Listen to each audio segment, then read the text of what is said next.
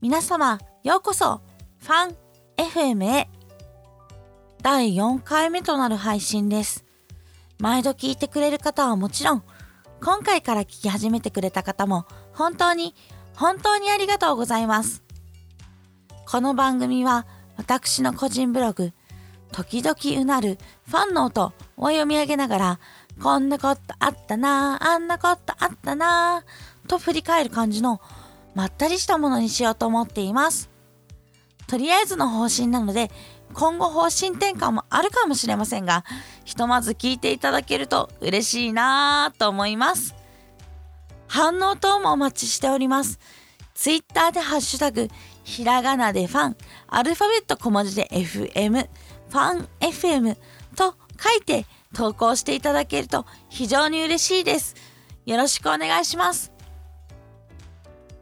とは言ったものの今回はねちょっと最近あったことをねいろいろフリートークしてみたいなと思ってます。まあブログのこともちょっと触れたりはするんですけどまあ主にフリートーク会ということでよろしくお願いします。それではレッツゴ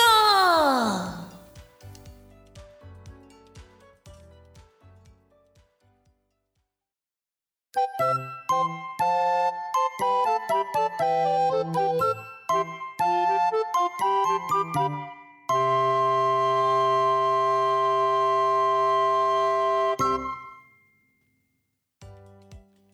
私ね台本がないと上手に喋れないんだけど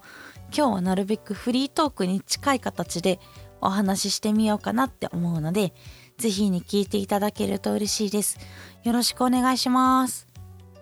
じゃあまずね新年あった大きな出来事をちょっと早速話してみたいなと思います。ズバリ。成し遂げたい AM に出させてもらいました。すごい。ということでねあのこの前成し遂げたい AM のゲスト収録を行ってきました。えっとリリースされてるのであのそれは勝手に私がリンクを貼っていいのかわかんないんですけど貼って紹介したいなと思います。これで出てますってことで後で紹介させてもらいたいなと思います。えっとポッドキャストを生やして3週間とか1ヶ月くらいの私がゲスト出演するっていうなんかすごい勢いでねなんかポッドキャスト界隈に入ってる感じなんですけど。ねえドッキリ。えっと普段はねあんまり緊張しないタイプの私なんですけれどもまあさすがに生まれて初めての収録だったのでマーライオンになりそうって言いながら行ったのがねいい思い出でした。でなんかラボってあるらしいんですけどラボって場所らしいんですけどラボに初めて伺わせていただいてね私ねそこで思ったのが秘密基地感すごいって感じで。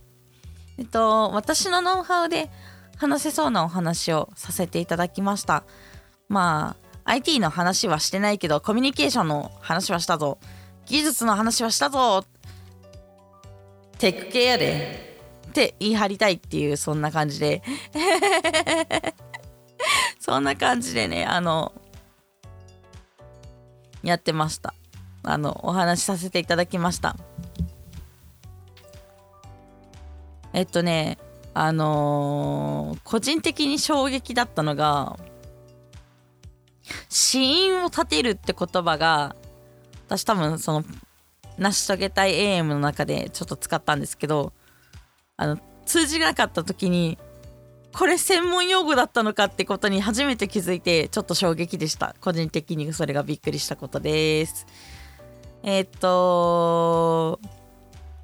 まあそうですね。コミュニケーションの方法をいろいろ話したんですけどまあ主に発音の仕方とプレゼンの練習の仕方をちょっとお話しさせてもらってまあいずれ触れることもあると思うんですけど、まあ、ざっくり話すとまずはゆっくりお話ししましょうね思ったより緊張すると早口になるからねってことと口を縦に開けてみましょうねっていうお話とあとはそうですねうーん。あとは K 音 T 音 S 音って言ってかきくけこ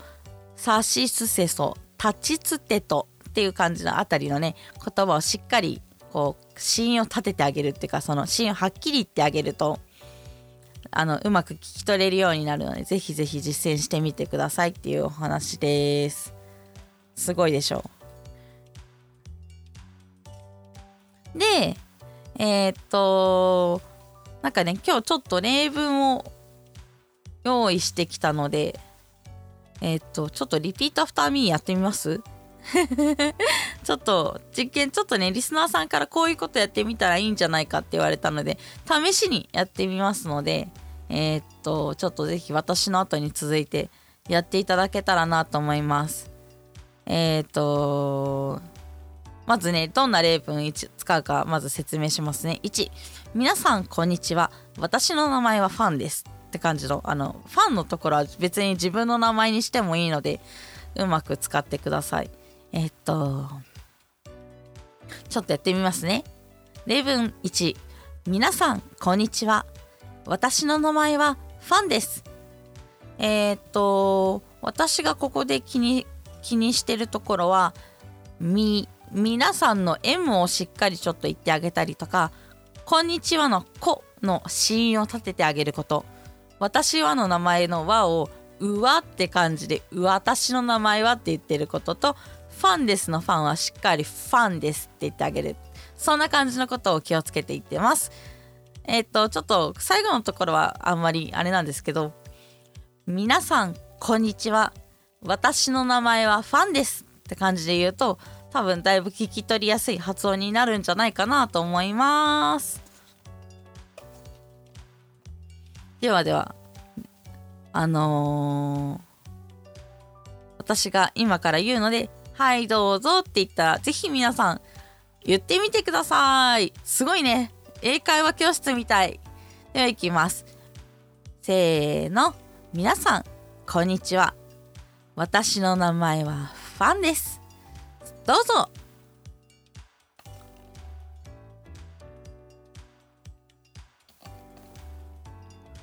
上手に言えました？言えなかった人は何度か再生して練習してみてください。どうぞどうぞどうぞどうぞ練習してくださいね。ではもう一つ例文を用意してきました。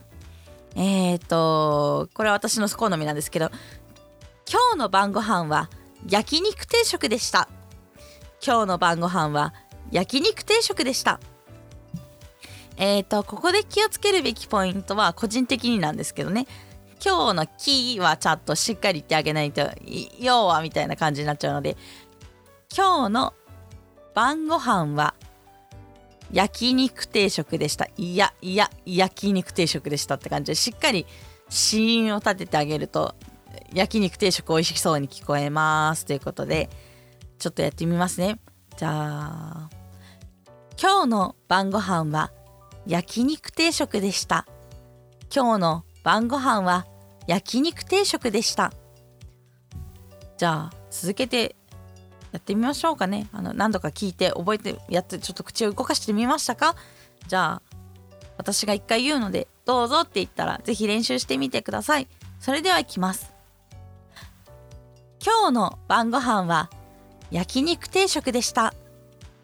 どうぞ。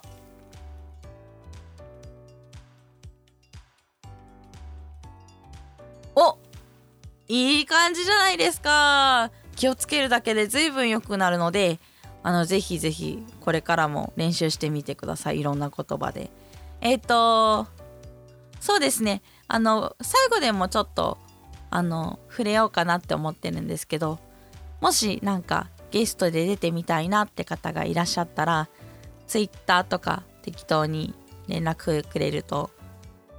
なんか発音講座だけでもいいからやってくれって感じだったら 是非あのやってみようかなって思うので。ただちょっと何人かあのゲストで出ていただく予定があるのでちょっと後ろの方になあと1ヶ月後とかになってしまうかもしれないんですけど。それでもよければ是非ご連絡いただければなと思います。よろしくお願いします。ではでは一旦ねあのー、こんな感じであのーなんか練習をして発音講座を簡単にしてみたりしてみたんですけど次にそうですねあの実は成し遂げたい AM に出て反響がちょっとちょぴっとねちょぴっと結構私の中では結構反響があってなんか刺さった言葉があったって言ってブログを書いてくれた方もいらっしゃって本当に嬉しかったんですけど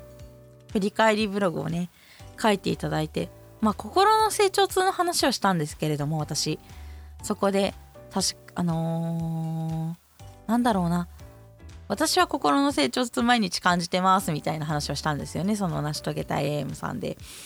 ねそしたらそれはなんかなんか共感してくれたっていうか共鳴してくれた刺さったって言ってくれた方が何人かいらっしゃってああ嬉しかったなって思ったんですけど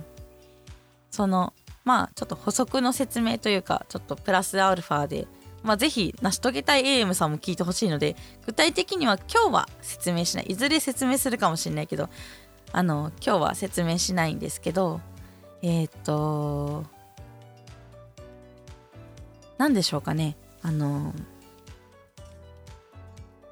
心の成長痛あるななんかいろいろ前向きな考えになるといいなと思ってるんですけどえっ、となんだろうな難しいななんかこう私も本当にで実践できているかっていうとできてないと思うのでなんかもっともっとなんか皆さんがそう思われる程度になんか共感をもらえる程度な感情だったのであ私の心の成長痛間違ってなかったって思ってすごい安心してます。あ今ちょっと前後と前後うまく言えなかった。ごめんなさい。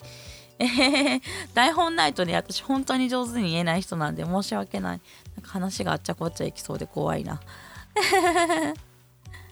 まあでもまあさっき話した話し方もそうなんですけどコミュニケーションの中で笑顔ってとっても大事だなって思っていて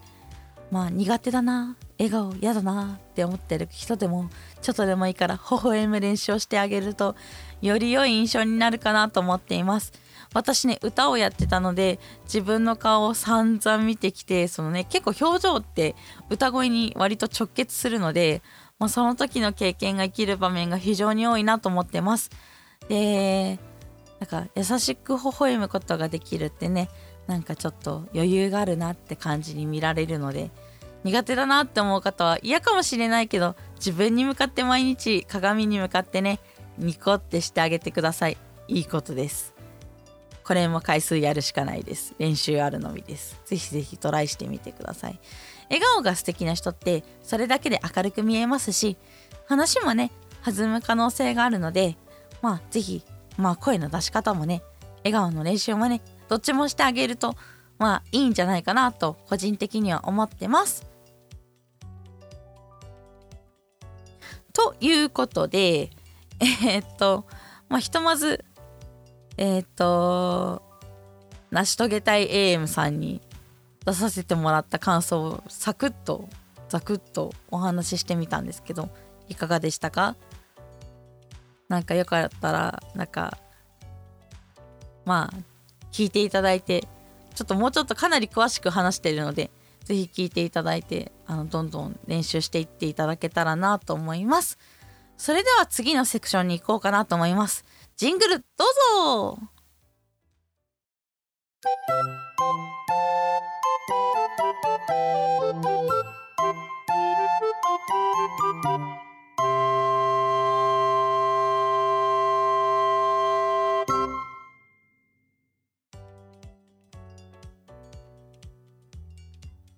いうことで次のセクションではえっ、ー、と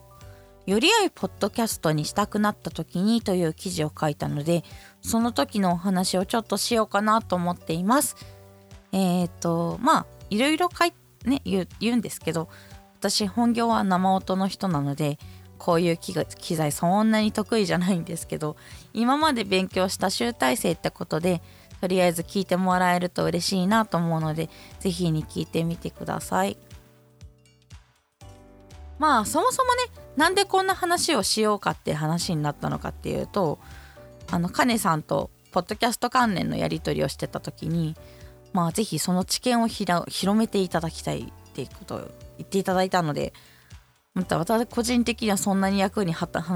つ話なのかなみたいな気分だったんですけどまあものは試しなのでね少し私がやってきたことをちょっとまとめてみようかなって思って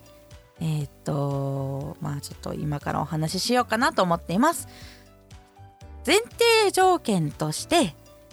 えっとこれはポッドキャストを始めてしばらく経った方向けのお話なので初めてやる方はちょっとまた初めてやる方向けの多分やつがあると思うのでちょっとそっちの方の内容を見ていただけたらなと思います。私ちょっと多分最初から機材が揃ってる状態なのでえー、っとちょっと他の人と違うのであの初めてやりたい人はちょっとまたちょっと別の機会にお話ししようかなと思います。あのちょっとやって慣れてきた人がもっと良くしたいなどうしたらいいかなってあの思った方向けのお話です。ってことをちょっと前提条件として思っていただければなと思います。えっ、ー、と、なるべく導入しやすい順番に紹介していくつもりなので、よければ見ていただけたらなと思います。えっ、と、具体的にすぐできそうなことをちょっと紹介しようかなと思います。まずはマイクの位置を検討してみてくださいってことで、うーん。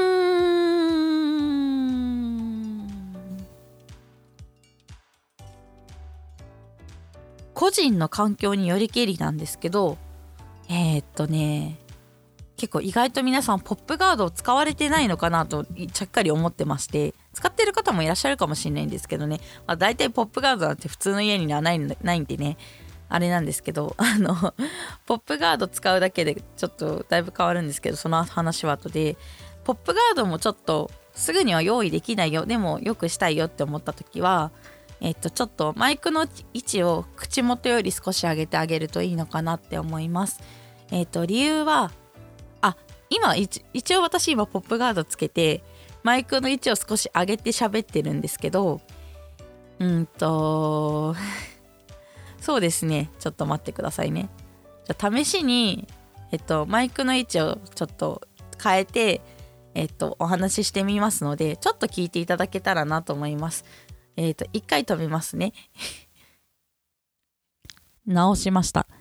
一回えっ、と、マイクの位置をちょっと下げて、ポップガードなしで話してるんですけど、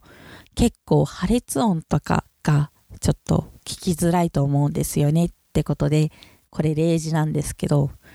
どうでしょうかねっていう感じで、多分息の音とかがすごく入ってしまうので、ちょっと聞きづらいかなと思いますし、私若干今ちょっと抑えて話してます。聞きづらくなるの知ってるので。って感じで、ここまでがポップガードなしのえー、っと、マイクの位置をちょっとあんまり気にしないでお話ししてる状態です。で、もう一回止めますね。これが同じくポップガードはつけてないんですけど、マイクの位置を少し上げた状態の、えー、っと、感じです。えー、っと、そうですね。ポッマイクの位置を少し上げることによって同じ距離で話してても息の入りやすさが息のブレスのパパパってボボボフって音が多分だいぶなくなると思うのでちょっとマイクの位置を検討するだけでもえ、っと有効かなと思うのでもしよければマイクスタンド1400円1500円ぐらいでサウンドハウスさんで売ってるのでちょっとそれを買ってあの位置を上げてあげるってことをやるだけでもだいぶ聞きやすいものになると思います。それではいつも通りの配信環境に戻します。そしてこれがいつも通りの配信環境です。マイクの位置を少し上げてでえー、っとポップガードをつけてます。だいぶ聞きやすくなったんじゃないかなと思います。えー、っと多分私後で聞いてみてこれ全然違ったらあ全然違わなかったらごめんなさいします。あの多分違うと思ってやってるんですけど。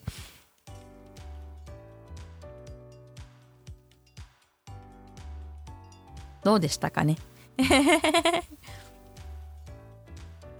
あとはそうですね。本当にサウンドハウスさんで一番安いやつで多分1500円くらいで買えるのであの マイクの位置ぜひ検討していただけたらなっていう感じですねあとこの界隈で割と紹介されてるのがイエティっていうのかな？あのー、っていうコンデンサーマイク使われてる方がいるいらっしゃることが多いんですけど、えーと、モードがあったりとかするのであの十分に気をつけながら使っていただけるとより良くなるのかなと思います。であとはねえっと私は今ダイナミックマイクって言っていわゆる、えっと、カラオケ用のマイクみたいなやつでやってるんですけれどもえっとなんで使ってるかっていうとノイズが入りづらくてその周辺の環境音に強いのでで超短指向性って言ってその指向性が高いので、えっと、周辺の環境音を拾いづらいって感じなので利用させてもらってます。でちょっとダイナミックマイク使うにはオーディオインターフェースが必要だったりするんですけどえー、っとそこら辺が用意できるよあるよってか用意できしたいあるよって方に関してはダイナミックマイクの検討もぜひぜひおすすめします。えっ、と今から、えっ、とちょっと前に撮ったえっ、とコンデンサーマイク私一応コンデンサーも持ってるのでコンデンサーマイクとダイナミックマイクでほぼ同じ環境で同じ時間帯に録音したものがあるのでちょっと流してみたいと思いますのでちょっとぜひ聞いていただけたらなと思いますそれではいきます321 9それではテンプレートを読みます。皆様、ようこそファン FM へ。この番組は私の個人ブログ、時々うなるファンの音を読み上げながら、こんなことあったな、あんなことあったな、と振り返る感じのまったりしたものにしようと思っています。これはコンデンサーマイクでの録音です。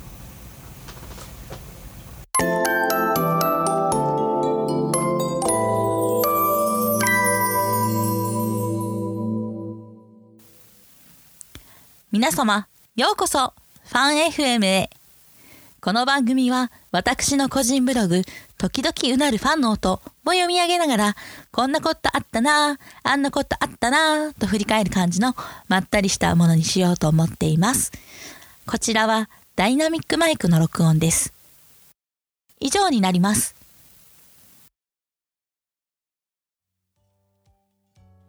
どうでしょうかね？違い分かりましたか？えーと、コンデンサーマイクのとこいいところって個人的に思ってることなんですけど、えーと、環境音をうまくこう空気感まで伝えられるって点ではすごくコンデンサーマイクのいいところだなって思ってて、えーと、となんか演奏する時とかはなんか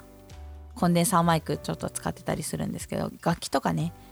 ででも喋りの時はどっちかっていうと私は扱いがいいのはダイナミックの方が扱いがいいなって思っててそのコンデンサーだと周環境音もまるっと拾ってしまうので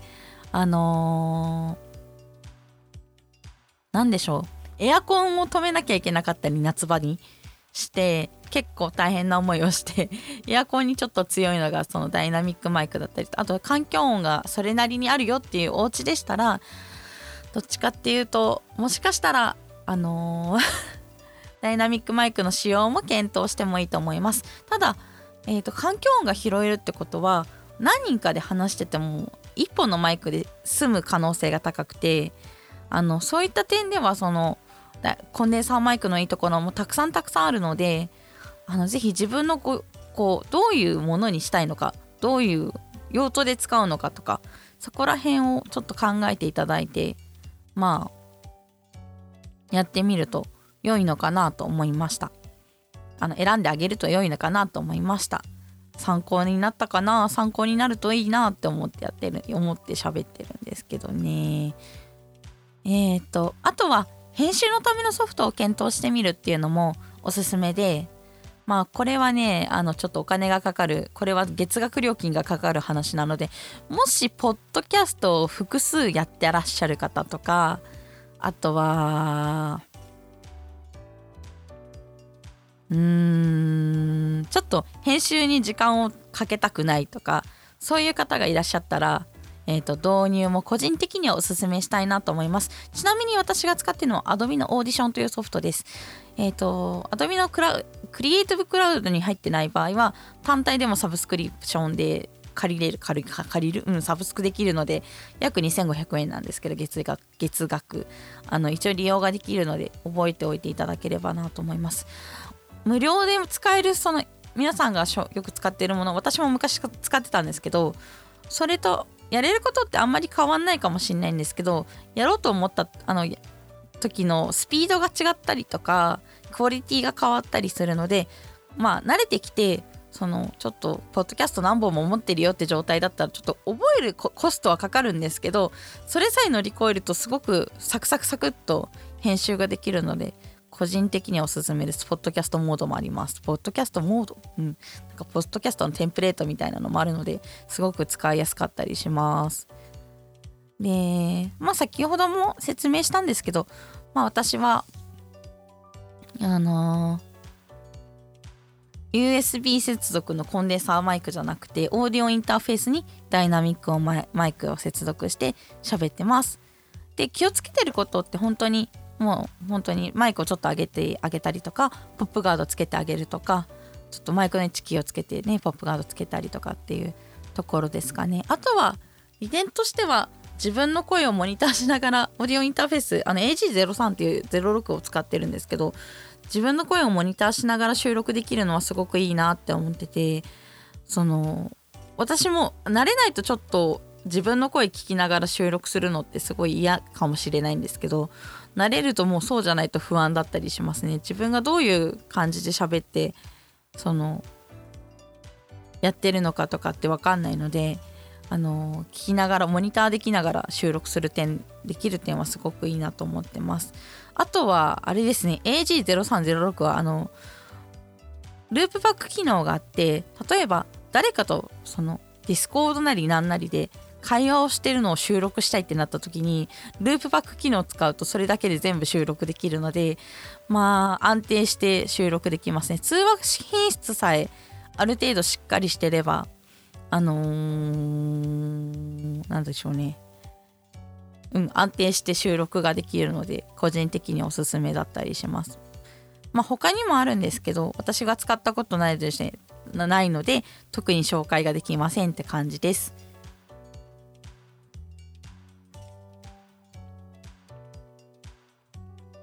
まあ一応 AG シリーズはあの USB 給電とかでも動くので移動にはある程度強いんですけどやっぱマイクとかも持ってかなきゃいけなかったりするので大変なので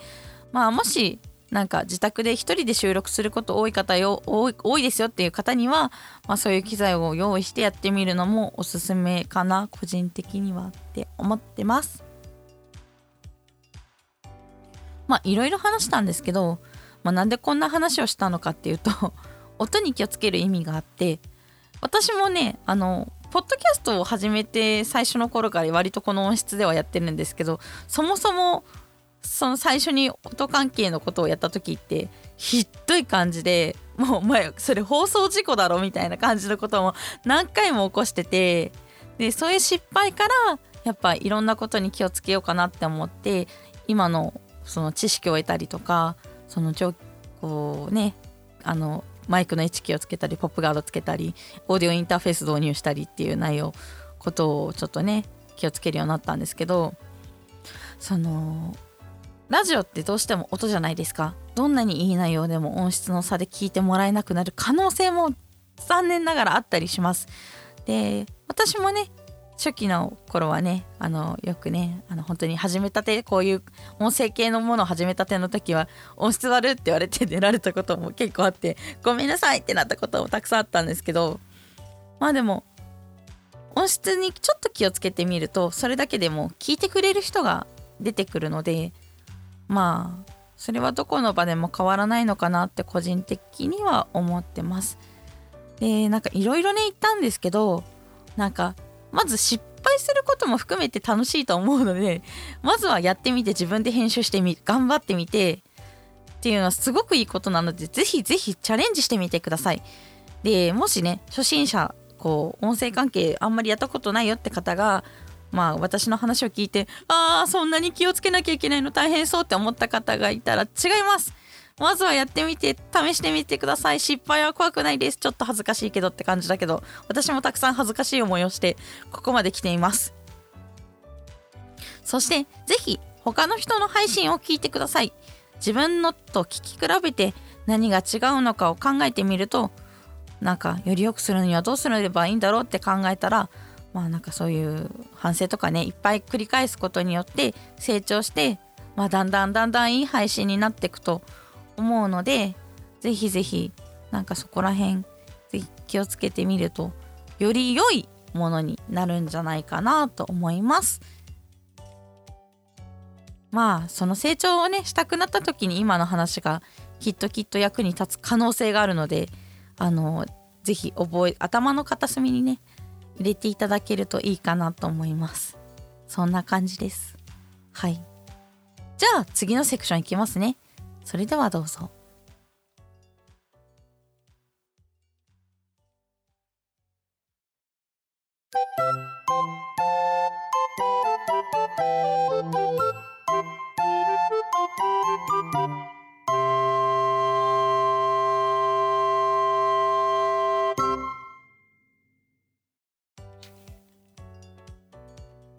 もしかしたら今からする話少し重たい話かもしれないんですけど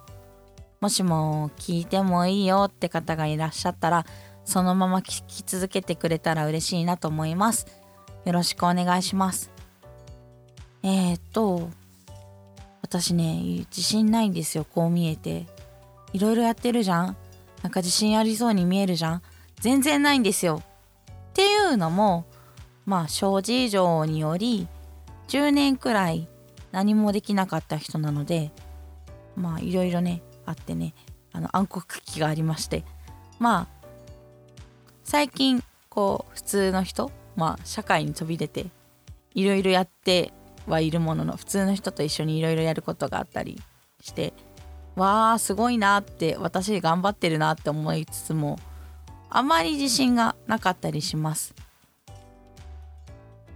ねきっと私は同年代の方に比べたらずっとずっと子供っぽいっていうか